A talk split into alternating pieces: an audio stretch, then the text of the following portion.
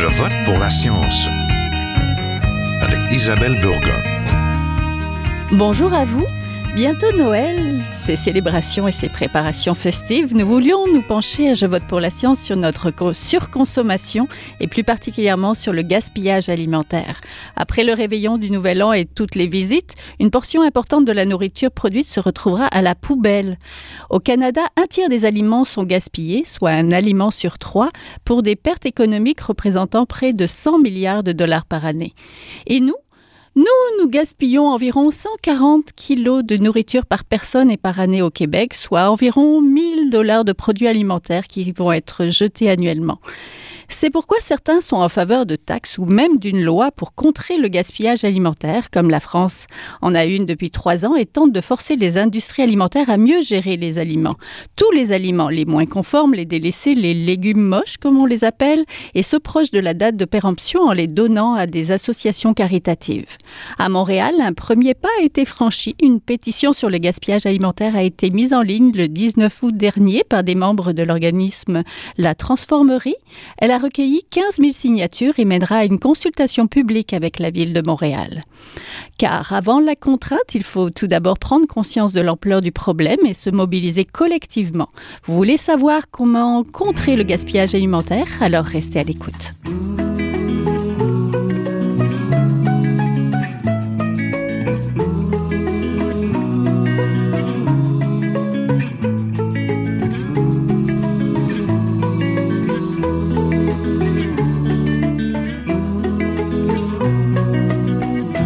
Pour parler de gaspillage alimentaire, je suis en compagnie aujourd'hui d'Éric Ménard, coordinateur et fondateur du Régal. Le Régal, c'est le réseau contre le gaspillage alimentaire à Montréal. Il est chercheur indépendant, il est expert en lutte contre le gaspillage alimentaire, c'est bien ça? Oui, c'est bien ça, bonjour. bonjour. Et je, on est en compagnie de Marianne Garnier, elle, elle est chargée du projet Sauve ta bouffe aux Amis de la Terre de Québec. Sauve ta bouffe, c'est un projet de Québec issu d'une initiative citoyenne, je pense. Bonjour. Oui, c'est bien ça, bonjour. Donc bonjour à tous les deux, bienvenue. Nous sommes à quelques jours de Noël, la période de l'année où la consommation est à son comble, une surconsommation du côté des aliments aussi. Pourtant, tout ne va pas être acheté, dévoré et partagé. On estime environ qu'un tiers de la nourriture produite sera gaspillée, environ 1,3 milliard de tonnes de nourriture, donc euh, tout au long de la chaîne de production alimentaire euh, sera perdue. Du panier de course au reste de table, les Québécois gaspillent aussi beaucoup de nourriture comme les consommateurs de la plupart des pays occidentaux riches. Pourtant, ces dernières années, nous constatons une prise de conscience autour du gaspillage alimentaire, du moins à l'échelle citoyenne. Donc, lorsqu'on parle de gaspillage alimentaire, on parle de quoi exactement, Monsieur Ménard? Euh, ben, en fait, on parle de tous les aliments qui sont destinés à la consommation humaine et qui sont détournés de la consommation humaine. Euh, puis, mais la définition d'aliments euh, ou de moi en plus dans, dans mon étude que, que j'ai fait paraître là, cet automne, euh, je parle de les toutes les parties comestibles des aliments parce que des fois on, en, on pense que euh, la carotte qui vient avec, avec les, les fans, ben l'aliment c'est juste la carotte, c'est pas les fans. Mais mm-hmm. oui, en fait, dans une optique de gaspillage alimentaire, ben il faut considérer les, les fans de carottes comme des aliments aussi. Donc ça aussi, mm-hmm. si on les si on les jette, c'est du gaspillage. Mais après, la définition change évidemment d'une culture à l'autre, puis euh, parce qu'on mange pas toutes exactement les mêmes parties des aliments euh, d'une culture à l'autre. Mais en général, euh, c'est ça. On va considérer que c'est tous les aliments qui sont détournés de l'alimentation humaine, de la ferme jusqu'à l'assiette. Qui pourraient être mangés. Donc, Madame Garnier, c'est plus que les aliments jetés ou les restes de table finalement? Euh, ben oui, en fait, pour Sauve ta bouffe, euh, la définition, c'est les aliments jetés qui auraient pu être mangés s'ils avaient été mieux gérés. Donc, euh, comme Eric le disait, il y a une part culturelle là-dedans. Donc, il y a beaucoup de parties d'aliments qui sont jetés parce que les gens ignorent qu'elles peuvent être mangées, sauf que ces parties-là, ils ont une valeur nutritive. Donc, on essaie de leur donner une deuxième vie avant de les jeter. donc, il y a plein de petites choses comme ça là qu'on peut sensibiliser auprès des mangeurs. Oui, il y a aussi un problème de surabondance, d'accessibilité des aliments. Il y a des promotions tout le temps. Et quand ça coûte pas cher, finalement, ça n'a pas de valeur.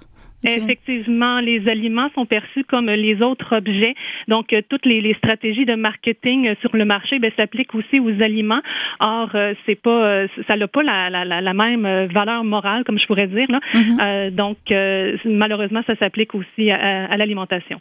Oui, au Canada, on gaspillerait plus de 11 millions de tonnes d'aliments potentiellement comestibles par année, dont 30% des aliments du système alimentaire. Là. Ça ne touche pas juste les consommateurs. Je pense que c'est 21% du gaspillage qui reviendrait aux ménages contre 43% pour la transformation et le conditionnement. Donc ça touche aussi les producteurs, les distributeurs. Monsieur Ménard, le gaspillage alimentaire trouve sa source tout au long de la chaîne de production alimentaire finalement? Oui, exactement. Euh, on, par les études passées qu'on avait sur le gaspillage alimentaire au Canada, euh, les, la dernière étude qu'on avait qui datait de 2014 a chiffré le gaspillage alimentaire en valeur économique des aliments. Mais ça, ça crée une distorsion qui faisait que le gaspillage était surestimé en bout de ligne parce que la, valeur des aliments augmente au fur et à mesure. Le prix, finalement? Oui, c'est ça, le prix augmente. Euh, donc, euh, dans la dernière étude de 2014, ça montrait que près de la moitié du gaspillage se passait chez le consommateur. Euh, moi, j'avais déjà des doutes un peu sur ces chiffres-là mhm. à l'époque, mais là, maintenant, la nouvelle étude de 2019, elle a chiffré le gaspillage en tonnes d'aliments. et là, à ce moment-là, on voit qu'il en, poids, exactement. Donc là, on, qui est beaucoup plus représentatif des vraies quantités au final. Parce que ça, c'est fixe, en fait, mhm. dans toute la chaîne. Donc là, on voit avec cette nouvelle étude-là que le gaspillage à la maison, effectivement, ça représenterait environ 20, 20 21% euh, Puis le reste du gaspillage, en fait, dans la chaîne, on a un autre 80% qui se passe là. Euh, donc, de la production agricole déjà dans les champs, dans ensuite la distribution, la transformation, la, la, la vente au détail. Puis, mais souvent, on a tendance à, quand on pense au gaspillage alimentaire, on pense beaucoup aux consommateurs, même les supermarchés, parce que ça, c'est mhm, le gaspillage auquel on a le plus accès, ou même les restaurants. On va penser au gaspillage qui se produit à ces étapes-là, mais on a beaucoup tendance à négliger les, les, les, parties invisibles, dans le fond, du gaspillage qui sont dans la grande distribution, la grande transformation, parce qu'on a très peu de données, en fait. Euh, c'est tout privé, en fait, c'est toutes des entreprises privées qui, qui divulguent pas particulièrement, non, qui se vendent pas de, de ce qu'ils jettent. Euh, donc, on n'a pas accès beaucoup à ces informations-là, mais en fait, les quantités sont vraiment énormes du gaspillage à ces étapes-là. Oui, le si le gaspillage alimentaire était un pays, il serait le troisième plus gros producteur de gaz à effet de mhm. serre après la Chine et les États-Unis, selon Recyc Québec. Rappelez-nous pourquoi il faut lutter contre le gaspillage alimentaire, Madame Gardier. Euh, ben, le gaspillage alimentaire, ça a des impacts euh, environnementaux, ça a des impacts sociaux, des impacts euh, économiques. Puis moi, personnellement, c'est surtout les impacts environnementaux et sociaux qui me préoccupent euh, parce qu'on sait qu'en 2050, il va y avoir près de 10 milliards d'humains à nourrir. Et puis, si on continue le gaspillage au rythme actuel, ça va être infaisable. Il va y avoir des répercussions vraiment très importantes sur l'environnement. Euh, c'est pas un système qui est viable. Donc, ça serait plus efficace de réduire le gaspillage alimentaire que de produire toujours plus de nourriture euh, mhm. parce que les, les, terres arables sont limitées. On peut pas cultiver n'importe quelle culture sur n'importe quelle terre. Euh, donc, ça entraîne de la déforestation euh, majeure. et puis, plus on déforeste, plus ça, ça, ça, réchauffe, ça contribue au réchauffement planétaire. Et puis, ça, ça contribue énormément à la perte de biodiversité aussi. Oui, les consommateurs manquent de temps ou de connaissances pour cuisiner. Ils sont souvent à la recherche aussi des aliments parfaits. La tomate bien ronde, bien rouge. Là, ils sont très vigilants aussi aux dates de péremption. Rappelez-nous un petit peu, Monsieur Ménard, quelles sont les causes du gaspillage alimentaire? Euh, ben, en fait, les causes varient d'une étape à l'autre. Mm Puisque vous avez nommé euh, les standards, euh, qu'on peut dire les standards esthétiques euh, des aliments ou des standards de fraîcheur, euh, on a beaucoup tendance justement à pointer du doigt les consommateurs parce que on, parce que sur un étalage, on, se base sur le fait que sur un étalage, les consommateurs vont prendre les plus beaux produits. Mais moi, je peux vous assurer que si les, les consommateurs voyaient les standards qui sont appliqués en amont, parce que ce qu'on voit à l'épicerie, c'est juste le résultat de, de, la sélection qui a été qui a été faite pour nous au final. Mais je suis certain que si on voyait tout ce qui a été jeté, euh, en amont parce qu'on en se disant comme ah ben ça c'est pas assez beau pour le consommateur, c'est mm-hmm. sûr que le consommateur serait indigné de voir tout ce qui est jeté parce que les critères qui sont appliqués aujourd'hui euh, sont en fait ils sont de plus en plus stricts parce que les, les, les entreprises se font compétition en elles pour toujours élever en fait les standards sans cesse. Euh, et ce qui fait que les, les standards sont absolument incroyables de tout ce qui est jeté présentement dans, dans la chaîne pour soi-disant euh, respecter les standards des clients. Mais mm-hmm. finalement, c'est beaucoup des standards qui ont été construits par euh, la chaîne industrielle euh, commerciale de, de l'alimentation. Oui, en fait, de distribution, parce qu'il faut mm-hmm. que ça rentre dans la boîte j'imagine. Ben, entre autres, c'est ça. Euh, un exemple euh, qui a été euh, exposé par l'entreprise Loop Mission, qui font les jus Loop et maintenant mhm. d'autres produits aussi. ils sont allés rencontrer un producteur de céleri ici au Québec. Là, dans, ils sont allés dans le champ avec le producteur de céleri. Puis ils montraient en fait que lui, les, les céleris qui, qui commercialise, ben il faut qu'il enlève toutes les branches extérieures du céleri parce qu'ils sont un peu de, un peu de travers en fait. Ils vont dans tous les sens, les branches extérieures. Le, céleri n'est pas une, plante droite, hein. mhm. donc mais pour le commercialiser, justement pour que les céleris rentrent bien dans les boîtes, puis que ça, ça, soit beau dans les supermarchés et tout, mais il enlève toutes les branches extérieures. Ça, ça représente 30% de sa production. Euh, ouais, exactement. Et 300 tonnes par année, juste de branches de céleri comme ça, qu'on a considéré qui n'étaient pas pratiques pour l'industrie, qui n'étaient pas esthétiques. Euh, mm-hmm. Mais c'est des, des, des, des, branches de céleri comme celles qu'on mange. Là. Ils sont tout à fait comestibles. Euh, puis ça, c'est un des multiples exemples. Pour chaque euh, fruits et légumes, par exemple. C'est surtout ces, ces, ces produits-là là, qui sont ciblés par des critères esthétiques. Pour chaque pour fruits et légumes qu'on voit à l'épicerie, il y en a une grande, grande quantité qui a été rejetée en amont euh, à cause des critères esthétiques comme ça. Oui, Madame Hédard, je suppose que vous êtes d'accord avec ça? Euh, oui, je suis tout à fait d'accord. Euh, Bien sûr, euh, tout ce que dit Eric, c'est très fidèle à la réalité. Et euh, il y a énormément de sensibilisation à faire euh, auprès des mangeurs qui, Mhm. idéalement, pourraient faire pression. On le voit avec le mouvement zéro déchet. Mhm. Les gens, quand ils se présentent en épicerie, demandent aux propriétaires, là, nous, on aimerait savoir des produits moins emballés, mais je pense qu'on pourrait peut-être faire la même chose avec les aliments qui sont esthétiquement moins beaux. Mhm. Alors, faire savoir qu'on aimerait avoir des aliments plus complets. On aimerait avoir des aliments qui sont peut-être un peu moins à la forme parfaite. Donc, je pense qu'il y a plusieurs façons d'agir là euh, en amont euh, sur la chaîne. Là, je pense que le consommateur euh, a un pouvoir. Euh, on a tendance à l'oublier, là, mais euh, de par nos choix, on peut influencer le marché. Oui, de valoriser les légumes moches, finalement, c'est ça? Oui, c'est ça. Oui, puis longtemps, en fait, même les, justement, les, les, les, les- le secteur industriel commercial disait justement que, ah ben non, les, les fruits et légumes moches, justement, on peut pas les, il y a pas de marché pour ça, tu sais, on va pas se mettre à commercialiser ça, les clients, ils en veulent pas, les clients, la, la preuve, les clients, ils prennent juste les produits parfaits. Mais là, quand la, la mode des fruits et légumes moches a été lancée en France, en fait, en, autour de 2013, euh, puis a traversé ici, euh, puis là, que les, les, supermarchés ont commencé à en commercialiser des, des fruits et légumes moches, on voit beaucoup là chez, euh, Maxi Provigo avec la gamme naturellement imparfait. Puis dès que ça a été lancé, et encore aujourd'hui, ils sont en rupture de, ils sont toujours en rupture de stock. En fait, il y a trop de demandes pour les fruits et légumes moches. Fait l'argument se retourne complètement contre eux en disant ah non, il n'y a pas de demande. Mais non, en fait, la demande, elle, elle- elle était là. Oui, c'est oui, juste les que- consommateurs sont prêts à manger des légumes moches, Absolument. finalement. Monsieur Ménard, les Québécois ne seraient pas forcément les champions du gaspillage alimentaire, comme on entend beaucoup ça dans les médias. Il y aurait beaucoup de, de- justement de désinformation en matière de gaspillage alimentaire, selon vous? Oui, ben effectivement, ça c'est un, article je savais, qui a été paru euh, il y a plusieurs années de, de ça, mais qui, a tourné très très longtemps et qui est- c'est ça l'a marqué en fait parce que le, le titre c'était euh, les champions qui, sont euh, les, les Québécois champions du gaspillage alimentaire.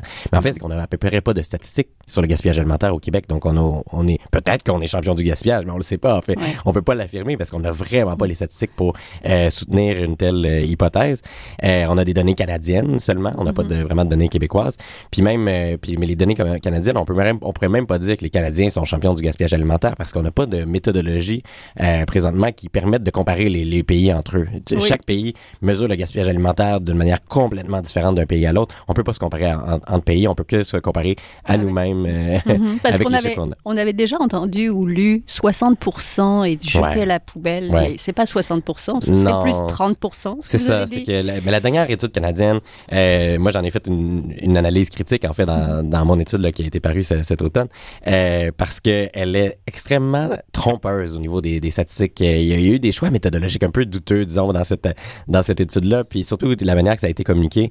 Euh, il y a aussi de la confusion euh, dans la traduction en fait. Quand on, euh, en anglais, quand on dit euh, food, euh, food loss and waste, ça veut pas nécessairement dire la même chose que nous quand on dit gaspillage alimentaire. Nous, quand on dit gaspillage alimentaire ici, on pense vraiment à des aliments qu'on peut manger, qui sont mangeables, qui, qui sont qui sont jetés. Dans l'étude canadienne euh, euh, sur le food loss and waste, euh, ça parle de tous les résidus organiques d'origine alimentaire au final. Donc, euh, ça inclut toutes les parties non comestibles des aliments, toutes les enveloppes non comestibles des, des, Les des fruits, des légumes. Ben, Ou- même plus que les épluchures, c'est même les, les écales des noix, les, euh, Ah oui. les, les- toutes les feuilles de maïs, les épis de maïs, euh, les os, la peau des les, les os des, des animaux, la peau des animaux, euh, ça inclut- euh, et ça inclut même euh, les pertes d'humidité au, au fur et à mesure que les aliments euh, progressent dans la chaîne, ils perdent de- surtout les, les végétaux perdent de l'humidité quand on les transforme, quand on les sèche, euh, mais c'est pas parce que on, ils ont perdu de l'humidité à la cuisson par exemple qu'il y a eu du gaspillage, il n'y a pas eu d'aliments qui sont jetés, mais ça ça a été inclus dans le dans le 58% en fait de l'étude canadienne. Mais si on veut avoir un chiffre qui représente réellement les aliments qui sont euh, consommables, qui sont jetés, mais l- c'est là qu'on arrive à 30% en fait, qui est, qui est plus près de la réalité. Et, c'est, et on n'a pas besoin de gonfler les chiffres. hein. 30%, à mon avis, c'est vraiment déjà tout à fait assez scandaleux euh, comme chiffre et, et- et astronomique. là. On- comme vous le disiez tout à l'heure, là, 11 millions de tonnes d'aliments euh, au Canada, c'est, bien suffisant pour nourrir tout le monde.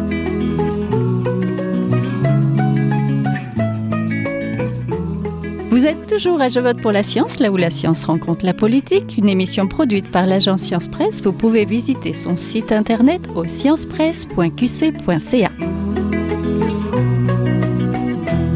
Madame Garnier, il faut donc sauver ces aliments-là. Présentez-nous peut-être votre projet Sauve ta bouffe.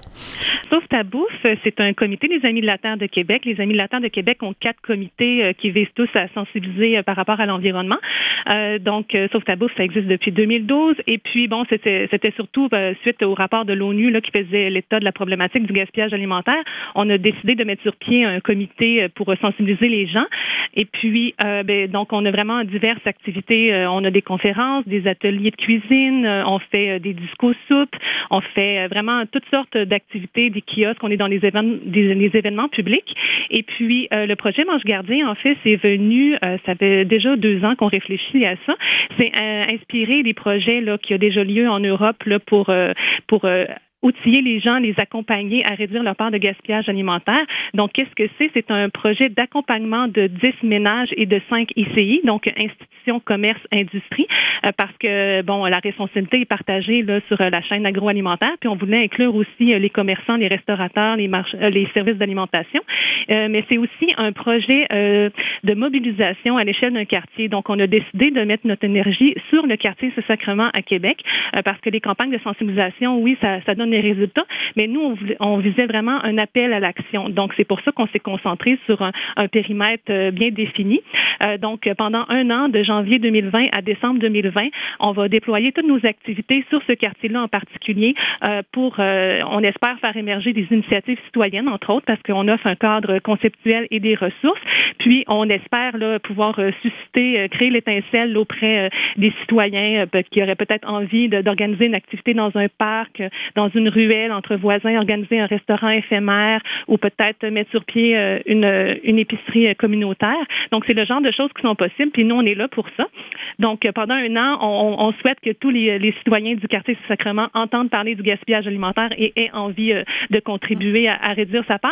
Et puis, je dois dire aussi qu'il y a un guide d'implantation qui va être produit à la fin du projet parce que c'est un projet qui se veut clé en main et open source. Donc, n'importe qui là au Québec qui, qui est intéressé par ce projet euh, un organisme ou une municipalité euh, qui a envie de mettre sur pied le projet, ben, ça va être très facile pour eux parce que tout va être euh, détaillé avec un échéancier et tout. Donc, ça va être beaucoup plus facile pour eux de, mettre ce type d'initiative-là sur, place. Oui, passons donc en mode solution. Là, il y en a qui ont trop, il y en a d'autres qui n'ont pas assez. Comment agir sur la sécurité alimentaire en même temps que de veiller sur le gaspillage? Comment les deux enjeux, en fait, sont liés, Monsieur Ménard? Euh, ben c'est ça, on le sait euh, qu'il y a énormément d'insécurité alimentaire, hein, puis ça se règle pas du tout. Euh, D'année en année, euh, à Montréal, à partout au Québec, là, il y a de plus en plus de demandes d'aide alimentaire euh, à chaque année. C'est en augmentation en, règle générale là, depuis la dernière décennie. puis donc, effectivement, donc d'une part, on a des gens qui ont, qui ont pas assez à manger, puis il y a, puis il y a beaucoup d'entreprises, d'organisations qui jettent énormément de nourriture. Donc il y a des beaucoup de maillage à faire entre les deux pour un peu réduire les impacts des deux problèmes, là, du gaspillage et l'insécurité alimentaire. Il y en a déjà beaucoup qui se font euh, partout à travers le Québec, à travers le, réseau des moissons, en fait. Euh, Moisson Montréal, mais il y en a dans, chaque région du Québec euh, un organisme moisson qui fait de la collecte auprès de supermarchés, auprès de transformateurs, auprès de distributeurs, de, puis qui redistribue auprès d'organismes.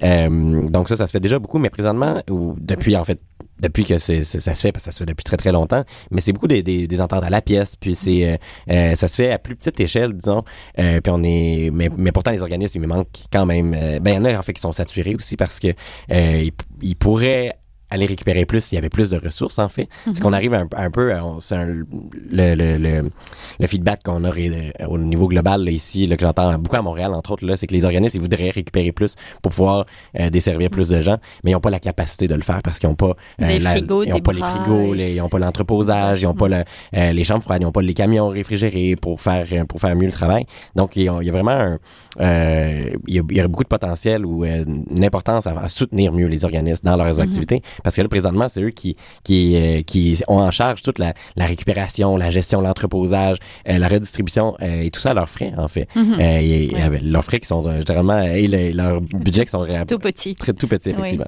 Faut-il que le Québec ou le Canada adopte une loi anti-gaspillage alimentaire comme la France l'a adoptée donc le 11 février 2016? Elle oblige les supermarchés de plus de 400 mètres carrés à donner leurs invendus alimentaires s'ils sont sollicités justement par des associations? ben justement, oui, c'est intéressant intéressant cette loi-là, mais ici justement l'écho qu'on entend, c'est que on pourrait pas la mettre euh, en place du jour au lendemain cette loi-là ici, parce que justement on aurait beau obliger les supermarchés à donner tous leurs invendus aux, organismes, et les organismes n'auraient pas la capacité de, les, de les gérer les invendus. Donc euh, oui, il pourrait avoir une loi comme celle-là, mais il faudrait absolument que ça s'accompagne de financement pour les organismes, pour les aider dans cette mission-là de récupération d'aliments et dans la redistribution pour et s'assurer que ça se fasse le, le, le mieux possible. Le maillage finalement. Quelles sont les autres pistes d'intervention On a parlé un petit peu tout à l'heure euh, du vrac, les modes d'approvisionnement non traditionnels, les récupérations des surplus, des invendus, le don de denrées. Il y a des frigos partage, euh, il y en a quelques-uns. Est-ce que est-ce que c'est des bonnes pistes d'intervention, Madame Garnier? Ben moi, j'aime beaucoup cette initiative-là parce qu'on voit qu'un peu partout au Québec, là, il y a plein d'organismes communautaires et même des commerces qui décident de mettre sur pied leur propre frigo. Euh, donc, on voit que ça résonne dans la tête des gens. Euh, les, les, gens aiment ce type d'initiative-là parce que c'est quand même accessible à tout le monde, euh, autant pour le mettre sur pied que pour aller porter de la nourriture et aller s'approvisionner dans, dans ce type d'installation-là. donc, oui, certainement que ça fait partie de la solution. nous, sur notre site web, sauvetabou.org, il y a le le, répertoire de tous les frigos communautaires au Québec. Et puis, je vous dirais là qu'à presque à chaque semaine, je reçois un courriel pour dire Hey, il y a un nouveau frigo ici, donc s'il vous plaît, ajoutez-le. Donc, ça fait vraiment des petits à travers euh, le, Québec. Et euh, donc, oui, certainement, euh, ça contribue. Je pense que ça, ça permet aussi les, aux gens qui, des fois, hésitent à demander de l'aide ou il y a comme une certaine gêne ou un tabou autour de ça.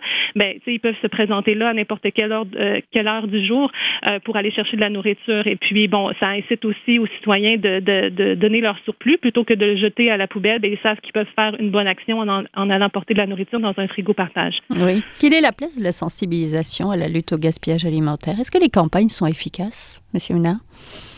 Euh, ben, on n'a pas eu beaucoup de campagnes sur le gaspillage alimentaire au Québec. Euh, il y a Sauve ta bouffe qui fait de la sensibilisation depuis de nombreuses années, puis on est bien content de les avoir. Euh, mais sinon, ben il y a eu un peu le MAPAC qui en a fait là, dans assez timidement en fait là, sur sur internet dans les dernières années. Donc non, on n'a pas eu vraiment de, de, de, de, sérieuses campagnes sur le gaspillage alimentaire au Québec pour la sensibilisation. Fait donc on peut pas on peut pas dire que ça l'a fait que, ça, qu'il y a eu un gros effet là. Il y a des organismes en fait, c'est que c'est on ici c'est ça, c'est que la lutte au gaspillage alimentaire au Québec, elle est pas très institutionnalisée. Elle est très, on laisse ça, euh, justement, on laisse les, organismes le faire, parce qu'on dit, ah ben, il y a plein d'organismes qui, qui, font de la sensibilisation, euh, chacun de leur côté, mais euh, il y a rien qui se fait de manière très sérieuse, justement, de mm-hmm. manière provinciale, au niveau de la province, il n'y a pas grand-chose. Donc, oui, il manque de sensibilisation d'une part, mais aussi, on le voit par rapport à tous les enjeux environnementaux, la sensibilisation, ça suffit pas, parce que, mm-hmm. à un moment donné, oui, ça va être les plus conscientisés, en fait, qui vont faire les, qui vont faire les bons gestes, qui vont réduire leur gaspillage, mais on, avec la sensibilisation, on va pas toucher tous ceux que, à qui ça parle pas. Euh, les entreprises qui bénéficient du gaspillage alimentaire, euh, on n'a pas les sensibiliser. Eux, euh, ils, s'ils font leur, si c'est rentable de, de, gaspiller, ils vont pas changer leur pratique. Donc c'est là que, euh, oui, la sensibilisation d'un côté, c'est important, mais il faut aussi mettre en place d'autres mesures oui, pour des taxes ou un petit peu de contraintes. Oui, je pense qu'il va falloir aller avoir des contraintes, des incitatifs, le, le bâton et la carotte, de, pour utiliser vraiment tous les outils qu'on peut utiliser pour s'attaquer à, à ce problème-là. Parce que le gaspillage alimentaire ou la gestion de l'insécurité alimentaire repose beaucoup sur les groupes d'éducation euh, populaire finalement. Mhm. Hein, mhm. La place de l'éducation, Madame Garnier, réapprendre à cuisiner, à valoriser les aliments et les restes et partager. Oui, effectivement, ça a une grande part dans le gaspillage alimentaire. Les gens achètent de plus en plus de prêts à manger. Le rythme de la vie est comme très rapide aujourd'hui. On est assez occupé par le travail, les enfants, euh, les activités parascolaires et tout. Euh, donc, on prend moins le temps de cuisiner. Puis quand on se retrouve avec des aliments un peu disparates qui restent dans notre garde-manger, notre frigo, ben on ne sait plus quoi faire avec parce qu'il y, a une perte d'imagination, une perte de créativité, de connaissances, euh, aussi une perte de connaissances liées aux méthodes de conservation qui étaient connues de tous à l'époque parce que bon, il n'y avait pas de frigo, on devait conserver nos aliments de, différentes façons. Aujourd'hui, le frigo fait en sorte qu'on place tout au mhm. frigo, mais bon, c'est pas la, solution non plus euh, à une conservation euh, optimale des aliments. Euh, donc oui, clairement, il faut que les gens se, réapproprient les connaissances liées à l'alimentation. les gens adorent écouter des émissions de télé sur les chefs là, qui cuisinent plein de recettes, mais quand c'est le temps de le faire dans la cuisine, ben là, ça se traduit pas du tout de la même façon. donc oui, certainement que ça passe par Oui, l'an dernier, Monsieur Ménard, vous aviez fait un défi pas de gaspillage alimentaire pendant le temps des fêtes que vous avez euh, mis un petit peu sur votre blog. Tu vas, tu vas pas jeter ça. Est-ce que vous allez le refaire cette année? Qu'est-ce que ça avait donné? Euh, ben, je, je comptabilise pas les résultats là, du défi. C'est un défi que je lance, mais les gens, mais j'ai pas nécessairement de, de, de, retour à quel point les gens y ont participé. Mais oui, parce qu'on le sait que le gaspillage euh, dans le temps des fêtes, hein, c'est une période d'abondance. Hein, mm-hmm. C'est vraiment lié à ça, le temps des fêtes, puis les gens qui reçoivent. Puis, euh, mais j'aime aussi donner cette analogie-là. Des, euh, quand on reçoit, on va toujours en produire plus, hein, pour être sûr que nous, nous qu'on n'en manque pas, que nos invités, quand ils vont être rassasiés, ils vont partir, ils vont, ils vont être heureux, puis parce qu'on est comme anxieux que s'il en manque, mon Dieu, ils vont pas avoir aimé leur soirée. Mais c'est comme ça, en fait, dans, quand je donne mes conférences, c'est comme ça en fait dans toute l'industrie. Toute l'industrie surproduit comme ça à toutes les étapes pour euh, parce que tout le monde est anxieux d'en manquer, puis personne veut décevoir son client ou la personne qui reçoit. Mais au final, c'est que c'est un phénomène qu'on retrouve justement à toutes les étapes. Puis il faut euh, il faut se détacher de ça. Il faut arrêter de de il faut euh, être c'est plus lucide puis plus raisonnable au niveau des quantités puis se dire que non c'est pas la fin. C'est vraiment pas la fin du monde s'il manque de quelque chose. Les gens vont pas mourir de faim là. Non non parce que le magasin est à la porte. Ben oui c'est ça.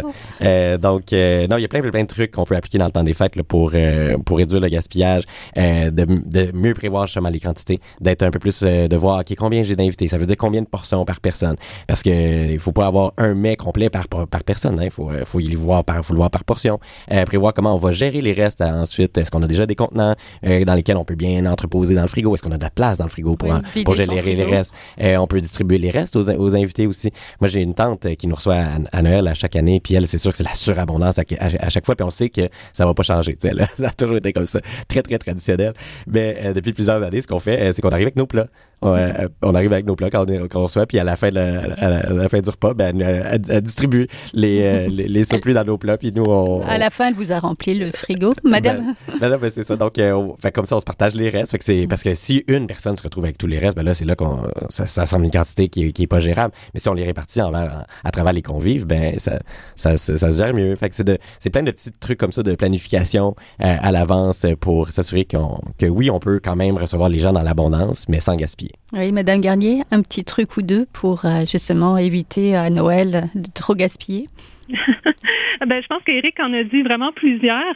Euh, sur notre site web, si les gens euh, sont en train de cuisiner puis il y a des restants, ils ne savent pas quoi faire avec, euh, ben, on a une cinquantaine de fiches par aliment, euh, justement, qui donnent plein d'idées et comment conserver euh, facilement les aliments. Donc, on, on, donne beaucoup de trucs par rapport à la congélation parce que c'est une méthode de, de, de, conservation qui est très accessible à, à, à, à la plupart. donc, je vous dirais d'aller voir notre site web qui est très complet là, sur les trucs et astuces. Entendu, on mettra les, les sites web et du Régal et finalement des Amis de la Terre de Sauve ta bouffe. Donc merci beaucoup. Donc on était en compagnie de Marianne Garnier, chargée du projet donc Sauve ta bouffe aux Amis de la Terre de Québec et de Éric Ménard, coordonnateur du Régal, le réseau contre le gaspillage alimentaire à Montréal. Merci. Merci. Merci. Voilà, c'est tout pour cette semaine. Je vote pour la science. C'est une production de l'agence Science Presse avec Radio VM, à la régie Daniel Fortin, à la recherche de l'émission cette semaine Aurélie Lagueux-Beloin, à la réalisation et au micro Isabelle Burguin. Vous désirez réécouter cette émission? Nous avons des rediffusions tout au long de la semaine. Vous pouvez aussi l'écouter en podcast sur le site de l'agence Science Presse. Et toujours, si vous l'avez aimé, n'hésitez pas à la partager. En attendant de se retrouver en janvier, je vous souhaite un très bon Noël. Jin Jiahua est un chercheur typique de ceux pour qui les progrès de la bioinformatique.